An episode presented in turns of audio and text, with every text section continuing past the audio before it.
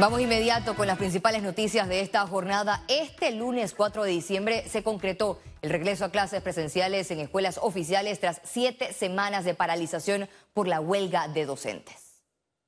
Feliz de porque estoy viendo a mi maestra, viendo, mm, regresando a la escuela y viendo y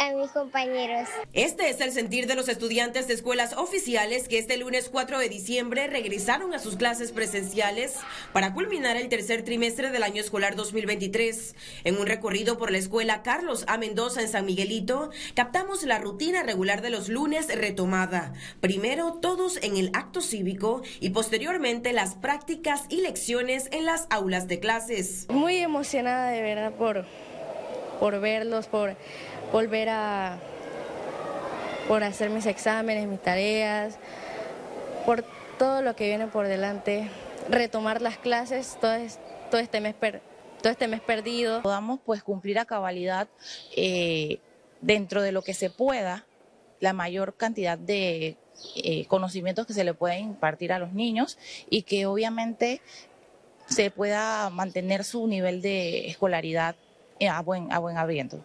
Yo sé que eh, la escuela se ha organizado bien, los maestros bien. Yo sé que vamos a, van a culminar bien este año y bueno, esperemos que todo termine bien. La ministra de Educación, Maruja Gorday de Villalobos, confirmó que alrededor del 97% de escuelas oficiales retomaron las clases que todavía estamos en el desplazamiento y generar los apoyos para las áreas comarcales. En este caso, la comarca 9. Las otras comarcas están culminando en su calendario diferenciado y están culminando en sus fechas programadas.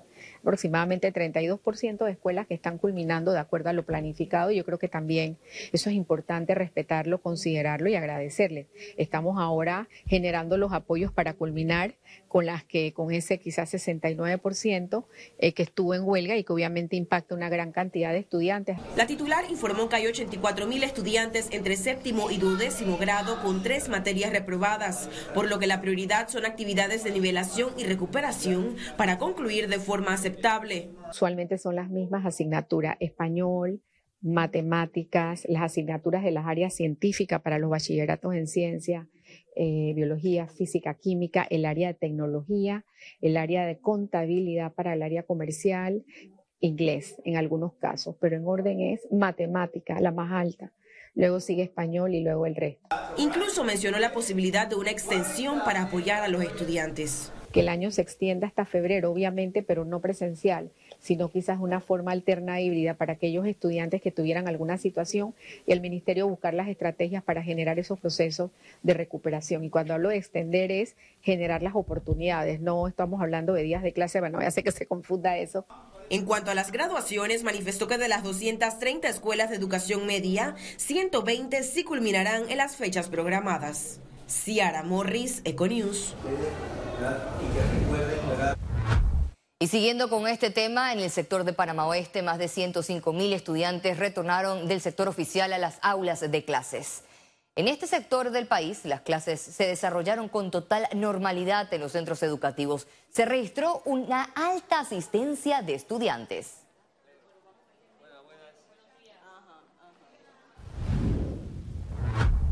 El Ministerio de Educación y el Laboratorio Latinoamericano de Evaluación de la Calidad de Educación de UNESCO presentaron los resultados del estudio Aportes para la Enseñanza. Durante un seminario explicaron que se trata de unos documentos elaborados con base en los resultados del estudio regional comparativo y explicativo 2019 se trata de información pedagógica cuyo objetivo es que sean utilizados por los docentes en las aulas de clases. Estos documentos desarrollan el área de matemáticas, lectura y ciencias.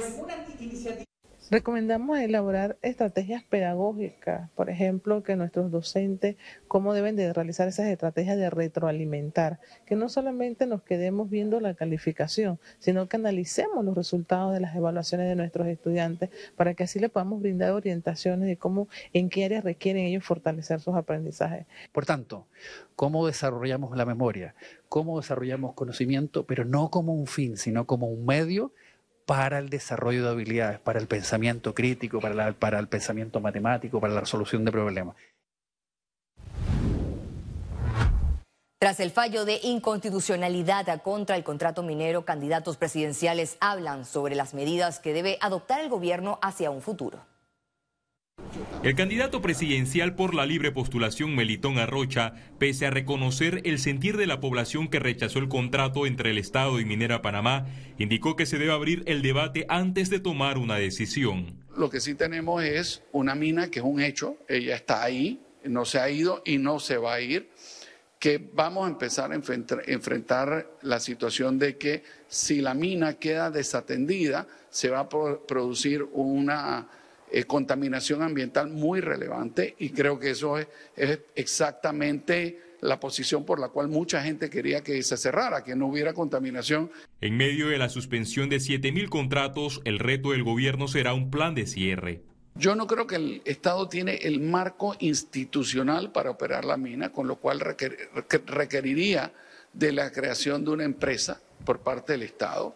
Eh, entonces, eh, ahí hay una serie de retos. El Estado, tal vez con excepción del canal, ha demostrado que es un terrible administrador. Es increíble que el gobierno no dé respuestas, que solo diga que estamos listos y preparados. No, no, hay que crear un ente que sea la contraparte de Panamá ante las nuevas condiciones que se van a generar. El candidato presidencial del Partido Popular, Martín Torrijos, manifestó que la población no confía en los negociadores del contrato inconstitucional, el gobierno y los diputados. La decisión de los panameños de que no queremos un país con minería, con lo cual esa decisión hay que respetarla. El tema ahora, ¿cómo se hace?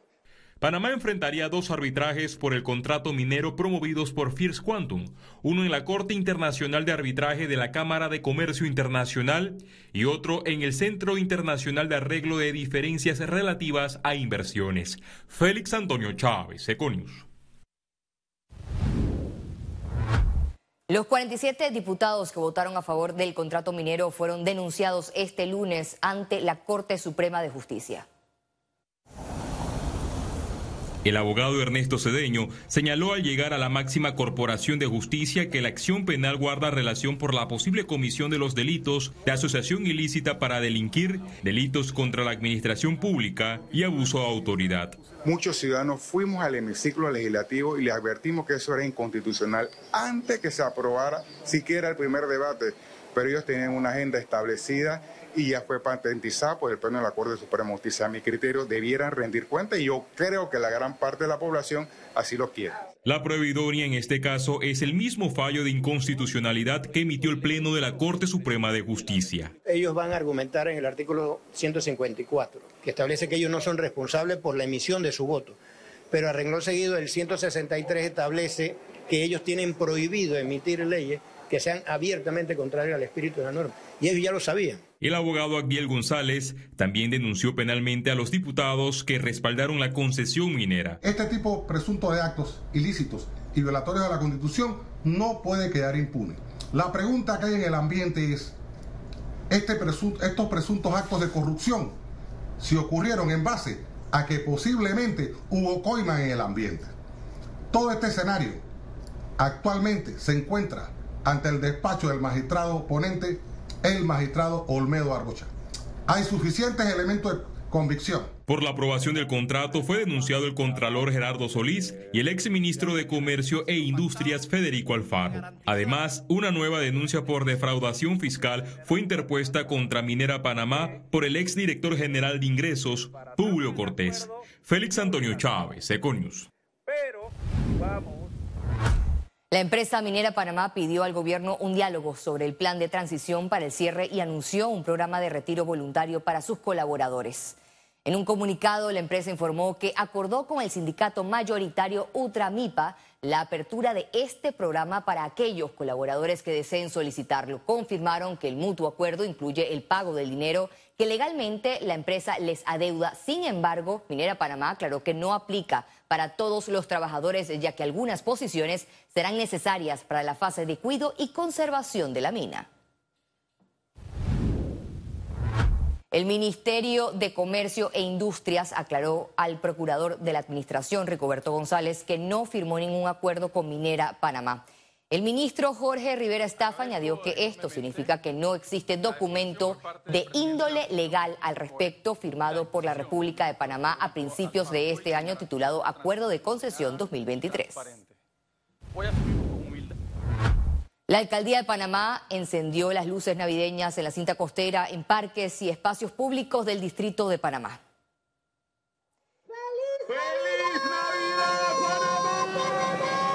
Con el encendido simultáneo del alumbrado navideño en los 39 parques renace la ilusión de la ciudadanía por la pronta llegada de las fiestas navideñas. Los asistentes a este evento disfrutaron escuchando villancicos en medio de un acto cultural que concluyó con fuegos artificiales.